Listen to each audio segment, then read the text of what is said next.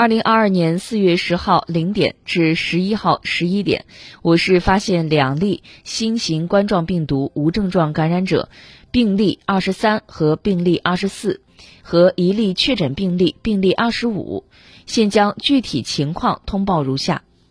病例二十三，四月四号至九号，单位统一安排赴上海市参与外派工作。四月九号二十点，乘大巴车从上海出发返回郑州，全程高速。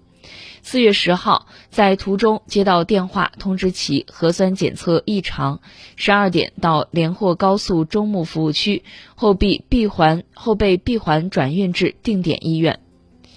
病例二十四和病例二十五活动轨迹同病例二十三，均全程实行闭环管理。同车其他人员均全程闭环转运至集中隔离点。经综合研判，三名感染者在我市无社区传播风险。再次提醒广大市民，目前全国全省疫情形势严峻复杂，输入性风险时刻存在，防控工作绝不能松懈，要自觉遵守疫情防控各项规定，不信谣、不传谣，强化个人防护意识。前往餐馆、商超、酒店等公共场所时，配合做好扫温。